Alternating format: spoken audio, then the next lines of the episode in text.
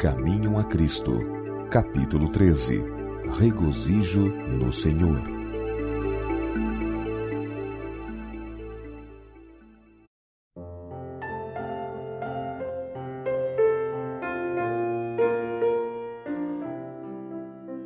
Os filhos de Deus são chamados a ser representantes de Cristo, manifestando a bondade e a misericórdia do Senhor. Como Cristo nos revelou a nós o verdadeiro caráter do Pai, assim temos de manifestar Cristo ao mundo, o qual lhe desconhece o terno e compassivo amor. Assim como tu me enviaste ao mundo, disse Jesus, também eu os enviei ao mundo, para que o mundo creia que tu me enviaste. João 17, 18 a 21 eu neles e tu em mim, para que o mundo conheça que tu me enviaste a mim. João 17, 23. O apóstolo Paulo diz aos discípulos de Jesus: É manifesto que vós sois a carta de Cristo, conhecida e lida por todos os homens. 2 Coríntios 3, 3, 2. Em cada um de seus filhos, Jesus envia uma carta ao mundo se sois seguidores de Cristo, ele manda por vosso intermédio uma carta à família, à cidade, à rua em que residis. Habitando em vós, Jesus deseja falar ao coração dos que não se acham relacionados com ele. Talvez não leiam a Bíblia ou não escutem a voz que lhes fala de suas páginas. Não veem o amor de Deus manifestado em suas obras. Se sois, porém, um fiel representante de Jesus, talvez por meio de vós, sejam induzidos a compreender algo de sua bondade, sendo atraídos a amá-lo e servi-lo. Os cristãos são postos como luminares no caminho para o céu. Cumpre-lhes refletir sobre o mundo a luz que de Cristo sobre eles incide. Sua vida e caráter devem ser de molde a que outros possam obter, por seu intermédio, uma justa concepção de Cristo e seu serviço. Se representamos a Cristo, faremos com que seu serviço apareça atrativo, como na realidade o é. Cristãos que acumulam sombras e tristezas em sua alma, que murmuram e se queixam, estão dando aos outros uma falsa ideia de Deus e da vida cristã. Dão a impressão de que Deus não se compraz em que seus filhos sejam felizes, dando assim um falso testemunho de nosso Pai Celestial. Satanás exulta quando pode levar os filhos de Deus à incredulidade e ao desalento. Deleita-se em ver-nos desconfiando de Deus, duvidando de sua boa vontade e poder de salvar-nos. Apraz-lhe fazer-nos pensar que as providências do Senhor visam a prejudicar-nos. É a obra de Satanás representar o Senhor como falto de compaixão e piedade. Deturpa a verdade a seu respeito, enche a imaginação de ideias errôneas relativamente a Deus e em vez de fixarmos a mente na verdade quanto a nosso Pai Celeste, muitas vezes a demoramos nas falsidades de Satanás e desonramos a Deus desconfiando dele e contra ele murmurando. Satanás busca sempre tornar a vida religiosa sombria. Deseja que se nos afigure trabalhosa e difícil, e quando o crente em sua vida faz aparecer sua religião sob esse aspecto, está por sua incredulidade confirmando a mentira de Satanás. Muitos, através da estrada da vida, pensam demasiado em seus erros e faltas e decepções, ficando com o coração cheio de amargura e desalento. Durante minha entrada na Europa, certa irmã que assim fazia, achando-se profundamente acabrunhada, escreveu-me pedindo uma palavra de animação. Na noite seguinte à leitura de sua carta, sonhei que me achava num jardim, e alguém que parecia o dono do mesmo me ia conduzindo por ele. Eu apanhava as flores e fruía-lhes o aroma, quando essa irmã, que ia ao meu lado, me chamou a atenção para alguns feios cardos que lhe embaraçavam o caminho. Ali estava ela, lamentando e afligindo-se. Não andava pelo caminho em seguimento do guia, mas ia por entre os espinhos e cardos. Oh, lamentava ela, que pena que este belo jardim esteja assim tão feio por causa dos espinhos. Então o guia disse: Não te importes com os espinhos, pois só te podem magoar. Colhe as rosas, os lírios e os cravos. Acaso não tendes tido quadros luminosos em vossa vida? Não haveis experimentado preciosos momentos em que vosso coração pulsou de alegria à influência do Espírito de Deus? Volvendo a olhar aos capítulos de vossa passada existência, não encontrais algumas páginas aprazíveis? Acaso as promessas de Deus, quais flores fragrantes, não crescem a cada passo na vereda que trilhais? E não permitireis que sua beleza e suavidade vos encham de alegria o coração? Os cardos e espinhos não servirão senão para vos ferir e magoar. E se não os colheis, senão a eles, apresentando-os aos demais, não estáis vós sobre desdenhar a bondade de Deus, impedindo que os que vos rodeiam palmilhem a vereda da vida? Não é sábio ajuntar todas as penosas recordações da vida passada, injustiças e decepções, e falar tanto sobre elas e lamentá-las tanto que nos sintamos esmagados pelo desânimo. Uma alma desalentada acha-se rodeada de trevas, excluindo a luz de Deus de si própria e lançando sombras sobre o caminho dos outros. Graças a Deus pelos quadros luminosos que nos tem apresentado, enfeixemos todas as benditas promessas de seu amor, a fim de sobre elas poder deter continuamente o olhar. O Filho de Deus, deixando o trono do Pai, revestindo sua divindade com a natureza humana a fim de vir resgatar o homem do poder de Satanás, o triunfo que obteve em nosso favor, abrindo ao homem a porta do céu, revelando aos olhos humanos a câmara onde a divindade manifesta sua glória, a raça caída erguida do abismo da ruína em que o pecado a submergira e novamente posta em ligação com o infinito Deus, e depois de resistir à divina prova mediante a fé em seu Redentor, revestida da justiça de Cristo e exaltada a seu trono, eis os quadros que o Senhor deseja que contemplemos. Quando nos inclinamos a duvidar do amor de Deus, a desconfiar de suas promessas, nós o desonramos e ofendemos a seu Santo Espírito. Quais seriam os sentimentos de uma mãe cujos filhos estivessem sempre a se queixar dela, como se ela os não quisesse ver felizes, quando o esforço de toda a sua existência era o seu bem-estar e proporcionar-lhes conforto, suponhamos que duvidassem de seu amor, isso lhe havia por certo de partir o coração, como se sentiria qualquer pai se os filhos procedessem de tal maneira para com ele. E como nos há de considerar nosso Pai Celeste quando duvidamos do amor que nos tem, esse amor que o levou a dar seu Filho unigênito, a fim de que pudéssemos viver?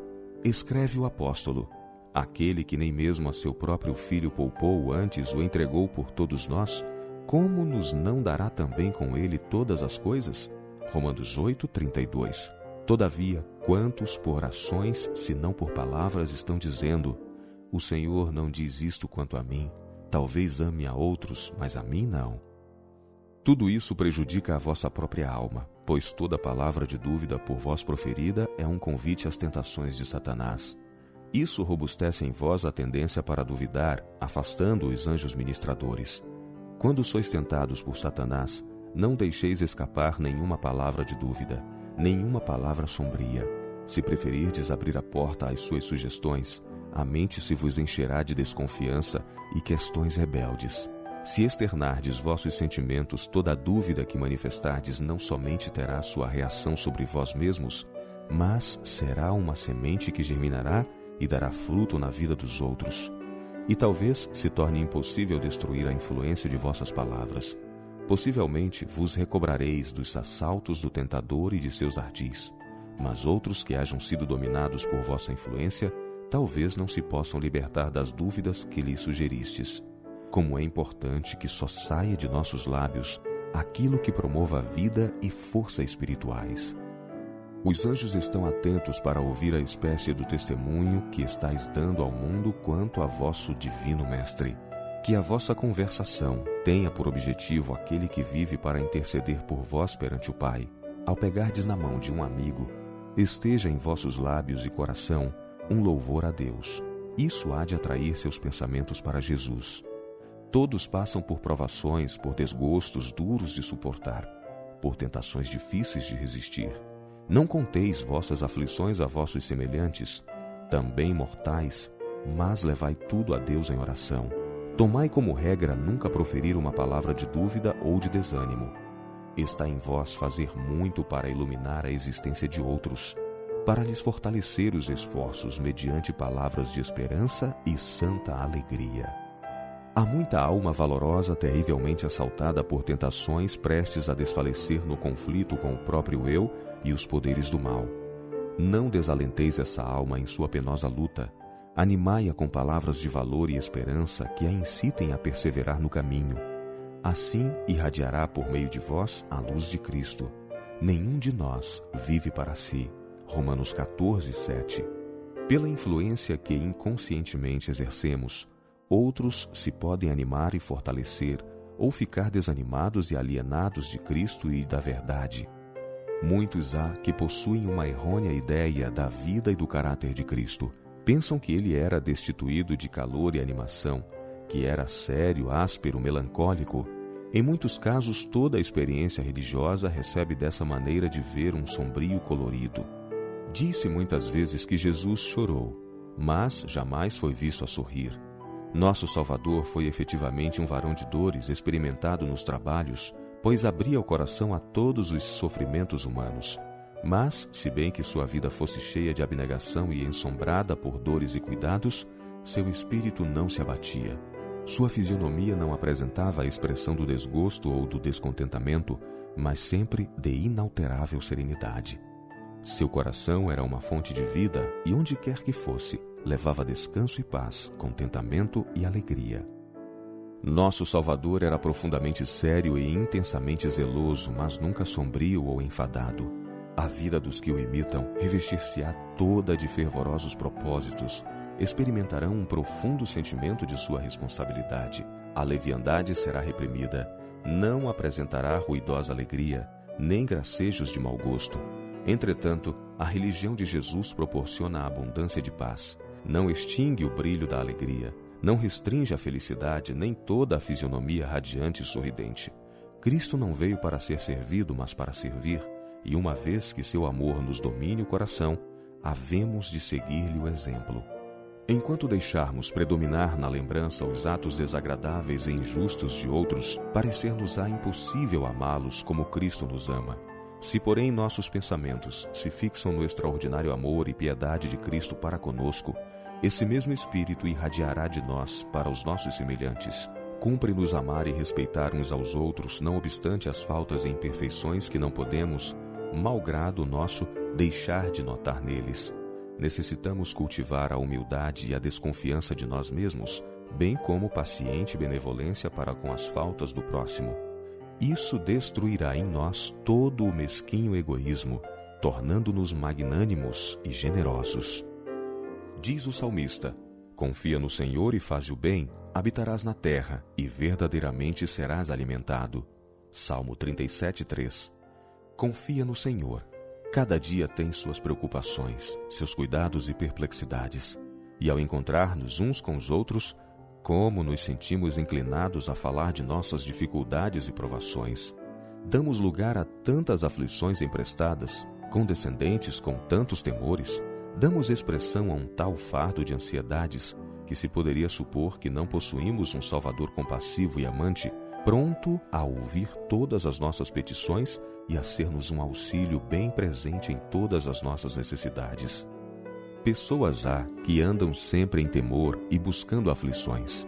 Cercam-nas dia a dia as provas do amor de Deus, desfrutam diariamente as liberalidades de sua providência não atentam, entretanto, para as bênçãos presentes. Sua mente ocupa-se continuamente com alguma coisa desagradável cuja ocorrência receiam, ou então é qualquer coisa real que, embora pequenina, as torna cegas aos muitos motivos que têm para serem agradecidas. As dificuldades que enfrentam, em vez de as impelir para Deus, única fonte de auxílio que possuem, separam-nas dele, pois suscitam desassossego e queixumes. Acaso fazemos bem em ser assim incrédulos? Por que havíamos de ser ingratos e desconfiados? Jesus é nosso amigo. Todo o céu se acha interessado em nosso bem-estar. Não devemos permitir que as perplexidades e cuidados diários nos aflijam a mente e nos turbem o semblante. Se assim fazemos, havemos de ter sempre algum motivo para amofinações e aborrecimentos. Não devemos dar lugar a uma solicitude que não serve senão para atribular-nos e consumir-nos, sem nos ajudar a sofrer nossas provas. Talvez vos sobrevenham perplexidades nos negócios, as perspectivas se tornem cada vez mais sombrias, estejais ameaçados de uma perda. Não vos desanimeis. Entretanto, lançai sobre o Senhor vossos cuidados e permanece calmo e satisfeito. Suplicai sabedoria para dirigir vossos negócios prudentemente, evitando assim o prejuízo e o desastre. Fazei tudo o que vos estiver ao alcance a fim de promover resultados favoráveis. Jesus prometeu seu auxílio, mas não dispensa os nossos esforços. Quando descansando em nosso ajudador houverdes feito tudo o que está ao vosso alcance, aceitai alegremente os resultados. Não é a vontade de Deus que seu povo ande vergado ao peso dos cuidados. Todavia, o Salvador não nos engana, não nos diz: Não temais, vossa estrada é livre de perigos. Ele sabe que há provações e perigos e é sincero conosco. Não se propõe a tirar seu povo de um mundo de males e pecados, mas indica-nos infalível refúgio. Sua oração em favor dos discípulos foi: Não peço que os tires do mundo, mas que os livres do mal. João 17,15. No mundo, diz ele, tereis aflições, mas tende bom ânimo, eu venci o mundo. João 16, 33. No Sermão do Monte, Cristo ensinou aos discípulos preciosas lições quanto à necessidade de confiar em Deus. Essas lições visavam a animar seus filhos através de todos os séculos e chegaram até nós plenas de ensinos e conforto. O Salvador apontou a seus seguidores as aves do céu, modulando suas canções de louvor livres de cuidados, pois não semeiam nem cegam. E, no entanto, o grande Pai lhes supre as necessidades. Pergunta ao Salvador: Não tendes vós muito mais valor do que elas? Mateus 6, 26. O grande provedor dos homens e animais abre as mãos e supre a necessidade de todas as suas criaturas. Não reputa as aves do céu inferiores ao seu cuidado não lhes põe o alimento no bico, mas toma providências para lhes satisfazer as necessidades. Cumpre-lhes apanhar as sementes que para elas espalha. Tem de preparar o material para o ninhozinho. Precisam de alimentar os filhotes. E saem ao seu trabalho cantando, pois vosso Pai Celestial as alimenta. E não tendes vós muito mais valor do que elas? Não tendes vós, como adoradores inteligentes e espirituais, mais valor do que as aves do céu? Não há de o autor de nosso ser, o conservador de nossa existência, aquele que nos formou a sua própria e divina imagem, não há de ele prover as nossas necessidades, se tão somente nele confiarmos? Cristo apresentou a seus discípulos as flores do campo, crescendo profusamente, resplandecendo na singela beleza com que o Pai Celeste as dotou, como testemunho de seu amor aos homens. Disse ele: Olhai para os lírios do campo, como eles crescem Mateus 6:28. A beleza e simplicidade dessas flores naturais sobrepujam em muito o esplendor de Salomão. Os mais suntuosos adornos criados pelos primores da arte não se podem comparar com a graça natural e a magnífica beleza das flores criadas por Deus. Jesus pergunta: Pois, se Deus assim veste a erva do campo, que hoje existe e amanhã é lançada no forno, não vos vestirá muito mais a vós, homens de pequena fé? Mateus 6:30. Se Deus, o divino artista, dá as singelas flores que num dia perecem, suas suaves e variegadas cores, quão maior não será o cuidado por ele dedicado aos que foram criados à sua própria imagem? Esta lição de Cristo é uma repreensão à ansiedade, às perplexidades e à dúvida do coração falto de fé. O Senhor deseja ver todos os seus filhos em paz e obediência. Diz Jesus: Deixo-vos a paz, a minha paz vos dou. Não vos la dou como o mundo a dá. Não se turbe o vosso coração, nem se atemorize. João 14, 27. Tenho-vos dito isso para que a minha alegria permaneça em vós e a vossa alegria seja completa. João 15, 11. A felicidade que se busca por motivos egoístas fora do caminho do dever é volúvel, caprichosa e transitória. Dissipa-se deixando na alma uma sensação de isolamento e pesar. No serviço de Deus, porém, há satisfação e alegria. O cristão não tem de andar por veredas incertas, não é abandonado a vãos desgostos e decepções. Ainda que não nos sejam dados os prazeres desta vida, podemos, não obstante, sentir-nos felizes por esperar a vida por vir. Mas mesmo aqui podem os cristãos fruir a alegria da comunhão com Cristo. É-lhes dado possuir a luz do seu amor, o perpétuo conforto de sua presença. Cada passo da vida nos pode levar mais perto de Jesus, pode nos trazer uma mais profunda experiência de seu amor, conduzindo-nos um passo mais próximo do bendito lar de paz. Não rejeitemos, pois, nossa confiança, mas tenhamos firme certeza, mais firme que nunca até aqui nos ajudou o Senhor, 1 Samuel 7,12, e nos ajudará até o fim. Olhemos aos marcos miliários que nos recordam o que o Senhor tem feito para nos confortar e salvar da mão do destruidor. Conservemos sempre vivas na memória todas as ternas misericórdias que Deus tem tido para conosco, as lágrimas por Ele enxugadas, as dores que suavizou, as ansiedades que desvaneceu, os temores que dissipou, as necessidades que supriu, as bênçãos que concedeu, e fortalecemo-nos assim para tudo quanto nos aguarda no restante de nossa peregrinação. Não podemos senão esperar novas perplexidades na luta que está para vir, mas podemos fixar a vista no passado da mesma maneira que no futuro e dizer: Até aqui nos ajudou o Senhor. 1 Samuel 7,12 E a tua força será como os teus dias. Deuteronômio 33, 25 As provações não excederão as forças que nos serão dadas para as suportar. Empreendamos, pois, nossa tarefa onde quer que a encontremos, crendo que seja o que for que sobrevier, ser-nos-á concedida a força proporcional à provação e afinal abrir-se-ão as portas do céu para dar entrada aos filhos de Deus, e dos lábios do Rei da Glória brotarão as palavras que lhe soarão aos ouvidos, qual música inefável. Vinde benditos de meu Pai, possuí por herança o reino que vos está preparado desde a fundação do mundo. Mateus 25, 34. Então os remidos receberão as boas-vindas às moradas que Jesus lhes está preparando. Então seus companheiros não serão mais as criaturas vis da terra, mentirosos, idólatras, impuros e incrédulos, mas conviverão com os que venceram a Satanás e, por meio da graça divina, formaram um caráter perfeito.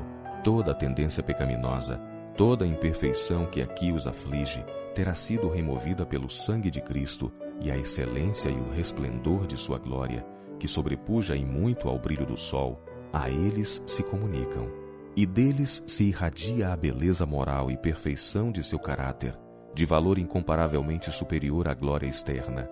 Acham-se irrepreensíveis perante o grande trono branco, compartilhando a dignidade e os privilégios dos anjos. Em vista da gloriosa herança que lhe poderá pertencer, que dará o homem em recompensa da sua alma? Mateus 16, 26. Ainda que seja pobre, Possui, todavia, em si mesmo uma riqueza e uma dignidade que o mundo não pode conceder. A alma redimida e purificada do pecado, com todas as suas nobres faculdades consagradas ao serviço de Deus, é de inexcedível valor, e há alegria no céu, na presença de Deus e dos santos anjos, sobre uma alma resgatada, alegria que se exprime em cânticos de santo triunfo.